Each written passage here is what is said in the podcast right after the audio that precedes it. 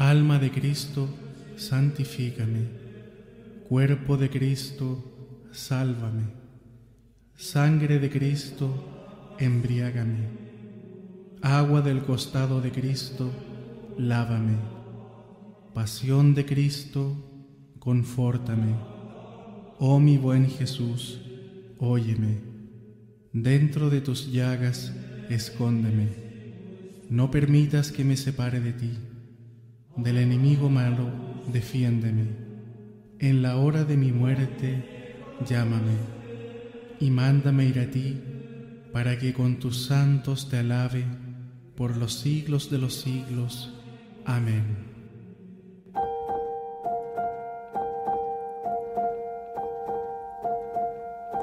Porque nada hay imposible para Dios, la gracia del Señor con todos ustedes en este jueves tan especial el jueves santo, el jueves de la cena del Señor. Iniciamos hoy el triduo pascual con la celebración eucarística de la tarde, la Inchena Domini. Después, mañana contemplaremos el misterio de la pasión del Señor el Viernes Santo y sábado en la noche la vigilia pascual. Ahí está el triduo pascual pasión, muerte y resurrección del Señor. Tres días gloriosos, así que nos sumergimos en un gran misterio en este jueves eucarístico, en este jueves sacerdotal, y quiero compartirles el Evangelio de San Juan en el capítulo 13, versículos 1 al 15. Antes de la fiesta de la Pascua, sabiendo Jesús que había llegado la hora de pasar de este mundo al Padre, habiendo amado a los suyos que estaban en el mundo, los amó hasta el extremo. Estaban cenando. Ya el diablo le había metido en la cabeza a Judas Iscariote, el de Simón, que lo entregara. Y Jesús, sabiendo que el Padre había puesto todo en sus manos, que venía de Dios y a Dios volvía, se levanta de la cena, se quita el manto y tomando una toalla, se la ciñe. Luego echa agua en la jofaina y se pone a lavarle los pies a los discípulos, secándoles con la toalla que se había ceñido. Llegó a Simón Pedro y éste le dijo, Señor, ¿lavarme los pies tú a mí? Jesús le replicó, lo que yo hago, tú no lo entiendes ahora pero lo comprenderás más tarde. Pedro le dijo, No me lavarás los pies jamás. Jesús le contestó, Si no te lavo, no tienes nada que ver conmigo. Simón Pedro le dijo, Señor, no solo los pies, sino también las manos y la cabeza. Jesús le dijo, Uno que se ha bañado no necesita lavarse más que los pies, porque todo él está limpio también vosotros estáis limpios, aunque no todos, porque sabía quién lo iba a entregar, por eso dijo, no todos estáis limpios. Cuando acabó de lavarle los pies, tomó el manto, se lo puso otra vez y les dijo, ¿comprendéis lo que he hecho con vosotros? Vosotros me llamáis el Maestro y el Señor, y decís bien, porque lo soy. Pues si yo, el Maestro y el Señor, os he lavado los pies, también vosotros debéis lavaros los pies unos a otros. Os he dado ejemplo para que lo que yo he hecho con vosotros, vosotros también lo hagáis.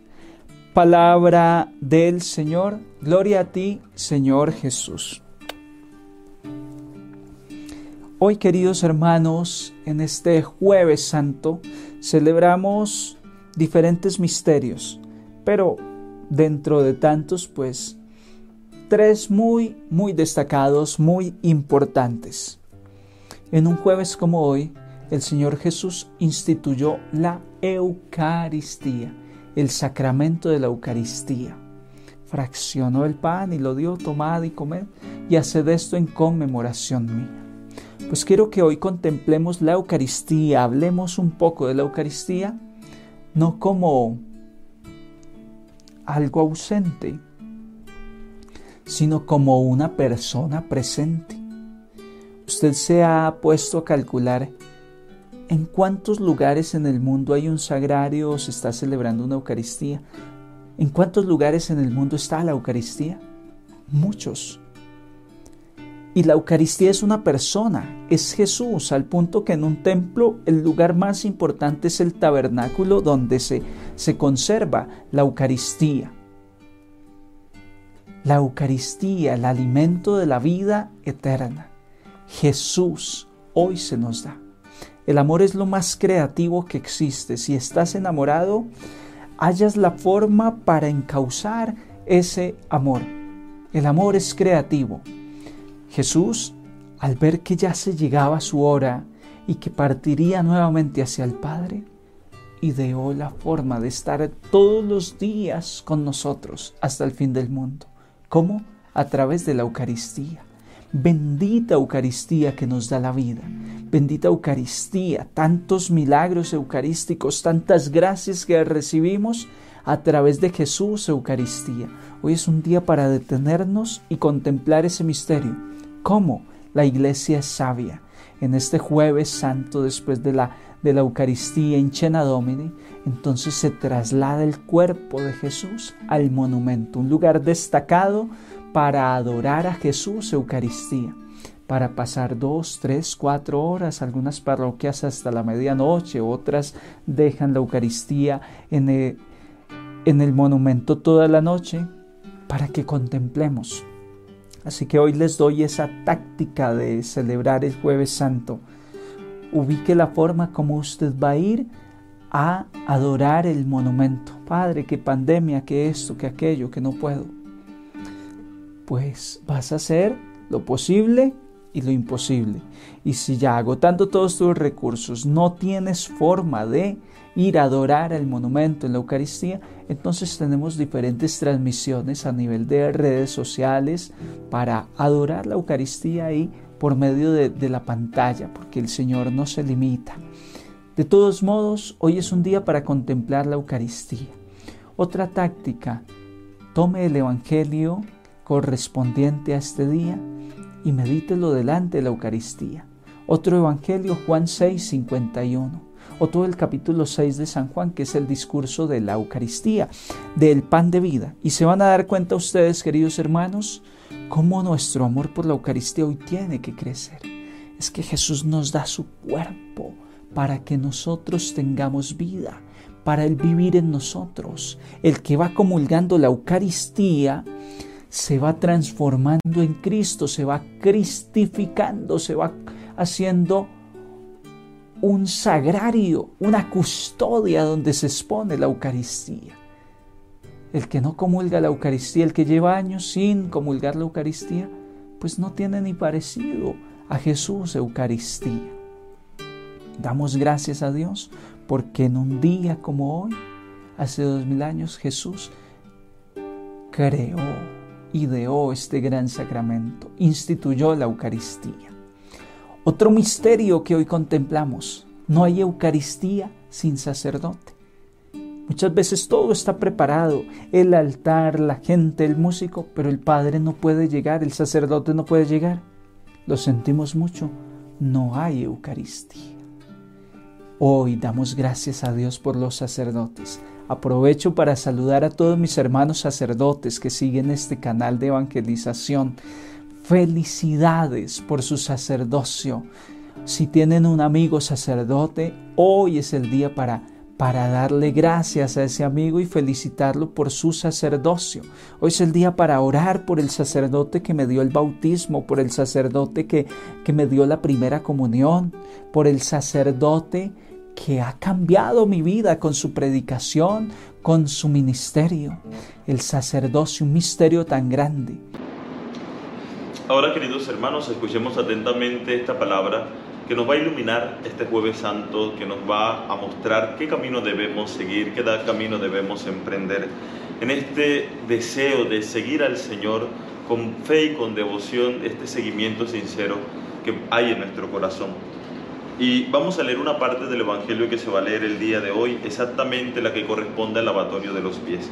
que es tomado del evangelista San Juan en el capítulo 13, versículo 2 al 11. Dice, durante la cena, cuando ya el diablo había metido en el corazón a Judas Iscariote, hijo de Simón, el propósito de entregarle, sabiendo Jesús que el Padre había puesto todo en sus manos y que había salido de Dios y a Dios volvía, se levantó de la mesa, se quitó sus vestidos y tomando una toalla se la ciñó. Luego echó agua en una palangana y se puso a lavar los pies de los discípulos y a secárselo con la toalla con que estaba ceñido. Al llegar a Simón Pedro le dijo este, Señor, ¿tú lavarme a mí los pies? Jesús le respondió, lo que yo hago tú no lo entiendes ahora, lo comprenderás más tarde. Replicó Pedro, no me lavarás los pies jamás. Jesús le respondió, si no te lavo, no tienes parte conmigo. Le dijo entonces Simón Pedro, Señor, no solo los pies, también las manos y la cabeza. Jesús le contestó, el que se ha bañado no necesita lavarse está del todo limpio, y vosotros estáis limpios, aunque no todos. Palabra del Señor, gloria a ti Señor Jesús.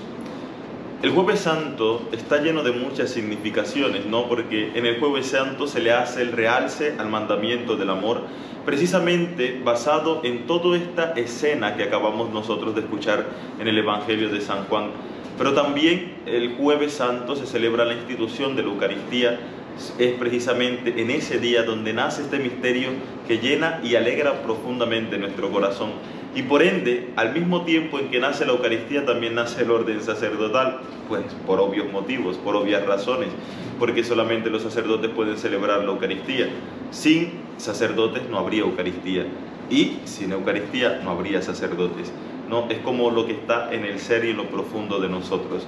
Pero esta escena del lavatorio de los pies es muy significativa porque después más adelante el Señor va a exhortar a los discípulos y a los apóstoles a que ellos hagan lo mismo que vieron hacer a Jesús, o sea, servir a los demás, ponerse no por arriba del otro, sino por abajo, no pretender ser servidos, sino servir. Y recuerden que este es el mensaje que más contundente hace el Señor siempre en sus predicaciones, en sus correrías evangélicas, ¿no? Amar a los otros, servir a los otros, en definitiva es dar más de lo que nosotros creemos que podemos dar. Y es lo que está haciendo con los discípulos. Pero hay otra cosa que por lo general es un aspecto que no nos toca y yo quiero invitarlos a ustedes a profundizar en este aspecto. Y es el hecho de que Jesús quiere servir al hombre. Porque en realidad, ¿qué ha venido a hacer Jesús al mundo?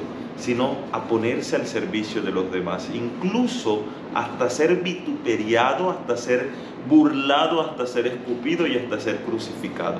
Jesús vino a este mundo a dar su vida por nosotros. ¿Y de qué manera, no? Eh, animados obviamente por el amor, por el profundo y grande amor que siente al hombre, que siente a cada uno de nosotros.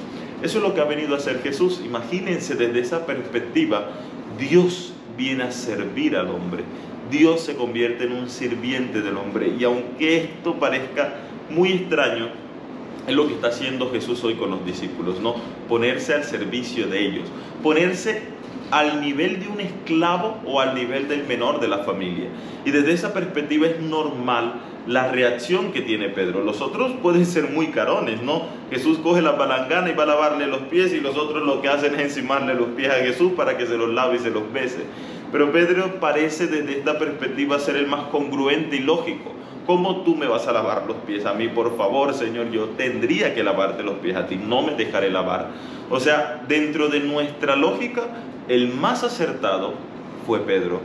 Pero dentro de la lógica de Dios, Pedro cometió un grave error porque tenía que dejarse lavar los pies por Jesús. Y aquí es donde voy yo. ¿Cuántas veces nuestro orgullo, nuestra soberbia nos lleva a actuar como Pedro? creemos que estamos haciendo bien, creemos que estamos siendo humildes porque no dejaríamos que el Señor lavara los pies. Y aunque esto ya lo hemos escuchado mil y mil y mil veces nosotros en los evangelios, en cada Semana Santa, entonces puede parecernos algo muy bonito y bello, ¿no? Tratamos de dulcificar lo que está de fondo en el evangelio y en realidad este evangelio es muy fuerte. Y se lo voy a dar con otro ejemplo, otra perspectiva diferente. Imagínense que el Papa Francisco, ojo, el Papa Francisco, llega a tu casa. Imagínate que tú sabes, él te llama por el celular, ahora que acostumbradamente lo hace, te llama por el celular y te dice, fulano de tal, María, Pedro, voy a almorzar hoy a tu casa. Imagínate cómo te pondrías tú. Imagínate la alegría que desbordarías porque el Papa Francisco, porque su santidad va a comer en tu casa. Entonces, sacarías la vajilla de platos, si no la tienes, la mandas a buscar, la prestas, las alquilas, o sea, tú ese día te desfasas trata de buscar el mejor platillo porque vas a entender a nada menos y nada más que a su santidad, que al representante de Cristo en la tierra. Y llega el Papa Francisco como en la cita acostumbrada, se sienta a la mesa, comienzan a comer, a degustar esos deliciosos manjares ustedes están mudos, estasiados porque el Papa Francisco está en la mesa de su casa, no dicen nada, el Papa Francisco prácticamente está hablando solo, ustedes responden en monosílabos, sí, sí, no, no, y con esa cara así de estasiado. Y al final, ya cuando el Papa ha terminado, ya cuando le han traído el postre y se lo ha degustado, le dice, gracias por esta comida, ya ustedes me han servido bien, ahora me toca servirlo a ustedes. Ahora voy a lavar los platos. ¿Qué harían ustedes? ¿Cuál sería su primera reacción? Siendo sinceros, ¿cuál sería la primera reacción si les dijera el Papa Francisco que quiere lavar los platos, no solamente de él, sino también de ustedes? Enseguida se levantarían y ¿cómo se le ocurre su santidad? Usted va a lavarnos los platos a nosotros, déjenos, nosotros lo atendemos como usted se merece, nosotros nos encargamos de ese tipo de cosas, ¿verdad? Y, y su santidad insiste, pero también ustedes insisten en no dejarlo hacer. Imagínense si no fuera su santidad, si no fuera el Papa Francisco, que fuera Cristo mismo, que ustedes tuvieran la certeza de que es Cristo. Pasaría completamente igual. Jesús hubiese querido lavarle los platos, pero ustedes no hubiesen dejado. Esa fue la reacción de Pedro. Y en realidad es una reacción nacida del orgullo, proviene del orgullo y de la soberbia, el no dejarnos servir por los demás, sino dejarnos servir por Dios, porque en realidad dejarse servir por el otro sin ningún motivo aparente es incómodo. Cuando a ti te sirven porque vas a un restaurante y entonces el mesero te trata bien y te trata bonito, pero porque le están pagando, pues en realidad eso no hace mucha mella en ti. Pero si lo hiciera, sin devengar ningún tipo de dinero, sin ningún motivo aparente, solamente servir por servir, que alguien nos esté rindiendo pleitesías y sirviéndonos como un rey, cuando nosotros no tenemos nada que ver con esa persona, en realidad es incómodo, no nos gusta dejarnos servir. Por eso, cuando nos invitan a una casa, también nosotros nos ponemos en esa posición de ven, yo te ayudo, de ven, yo hago, de ven, no te preocupes, porque en realidad nos incomoda ser servidos. Y el Evangelio y el mensaje evangélico va siempre direccionado a eso, ¿no? A servir, a estar en salida, a mirar por el otro, a ver qué puedes, qué beneficio puedes traerle al otro. Pero muy poco nos dice cómo dejarnos servir. Y ojo, este dejarnos servir no nace del orgullo, no nace es que yo me lo merezco, es que yo soy, es que yo... No, no, no nace del orgullo ni de la soberbia. Es un dejarse servir que nace de la humildad como Pedro, porque la exhortación que le estaba diciendo Jesús a Pedro es ser humilde. ¿Y por qué era tan necesario que Pedro se dejara lavar los pies? Porque entonces él, después de haber recibido el lavatorio de los pies de, Jesús, podía replicarlos con los demás hermanos y con todas las personas. Yo, la única forma en que puedo tener para servir al otro es dejándome servir. Si yo no me dejo servir, no voy a aprender a servir a los demás. Entonces, esta es la clave de este Evangelio. Y algo muy, muy significativo, por ejemplo, recuerdan la del buen samaritano, la parábola del buen samaritano, la de este israelita que es desposeído de todo, lo, lo hieren, pasa un levita, pasa un sacerdote, lo ignoran, pasa un samaritano. Pues yo pienso que se ha hecho más fuerza en este Evangelio a ver el corazón del samaritano, pero ojo que el principal protagonista aquí es el israelita No tanto el samaritano, bueno, aunque la parábola se llama buen samaritano, ¿verdad? Pero bueno, lo que quiero llegar al fin de cuentas, queridos hermanos, es que también la actitud de este israelita es honorable. Porque miren, cuando nosotros vamos a la historia del pueblo de Israel, comprendemos que un israelita nunca se dejaría ayudar de un samaritano. ¿Recuerdan esa frase o esa expresión que a veces en algún momento la hemos dicho, la hemos pensado? Primero muerto antes de que aceptarle algo a esa persona. Bueno, lo mismo diría un israelita de un samaritano. Prefiero morir antes de que aceptarle auxilio a un samaritano. Prefiero morirme de hambre y de sed antes que tener la necesidad de humillarme ante un samaritano. Y este judío vence el orgullo y se deja servir por el samaritano. Y lo mismo es la invitación que nos está haciendo el Señor este día de hoy, a dejarnos servir por Él, a dejar que Dios entre en nuestra casa y la organice. Porque desde la perspectiva actual, imagínense que Cristo entra a nuestra casa y, nuestra casa esté mugre y Él lo primero que haga sea saludarnos, coger la escoba, coger la pala y coger la mecha y ponerse a limpiarlo. No lo dejaríamos, ¿verdad?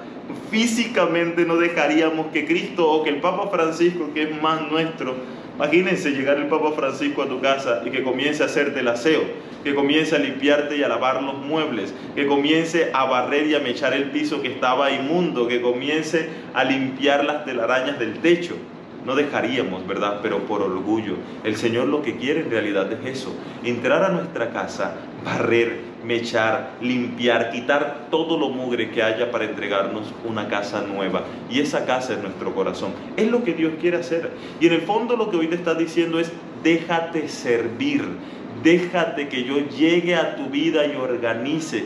Deja que yo limpie todas esas inmundicias que hay en tu corazón.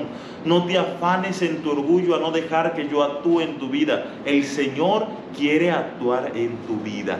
Déjalo que haga su trabajo porque lo quiere hacer. Deja el orgullo, deja la soberbia y déjate servir por Dios. Deja que entre en tu casa, la organice y la limpie y te entregue una casa nueva. Y sabes que esa casa es tu corazón, que el Señor quiere transformarlo. Desde esa perspectiva debemos vivir esta Semana Santa. Es el Señor, nuestro gran servidor no somos nosotros. Por más católico que seas o por más laico entregado que seas a la iglesia, mira, el servicio que le ofreces a Dios no va a ser nunca mayor al que Él ya ha hecho por ti y está haciendo por ti y quiere hacer por ti. Ese servicio que nosotros le ofrecemos a Dios en realidad es consecuencia del servicio que Dios ya ha hecho antes en nosotros y en nuestra vida. Por eso esto es maravilloso. La fe es maravillosa, porque a veces nosotros creemos que se vive de una manera muy activa, ama, haz, trabaja, busca. Y también, pero para que podamos llegar a esa manera activa debemos hacerlo de manera pasiva.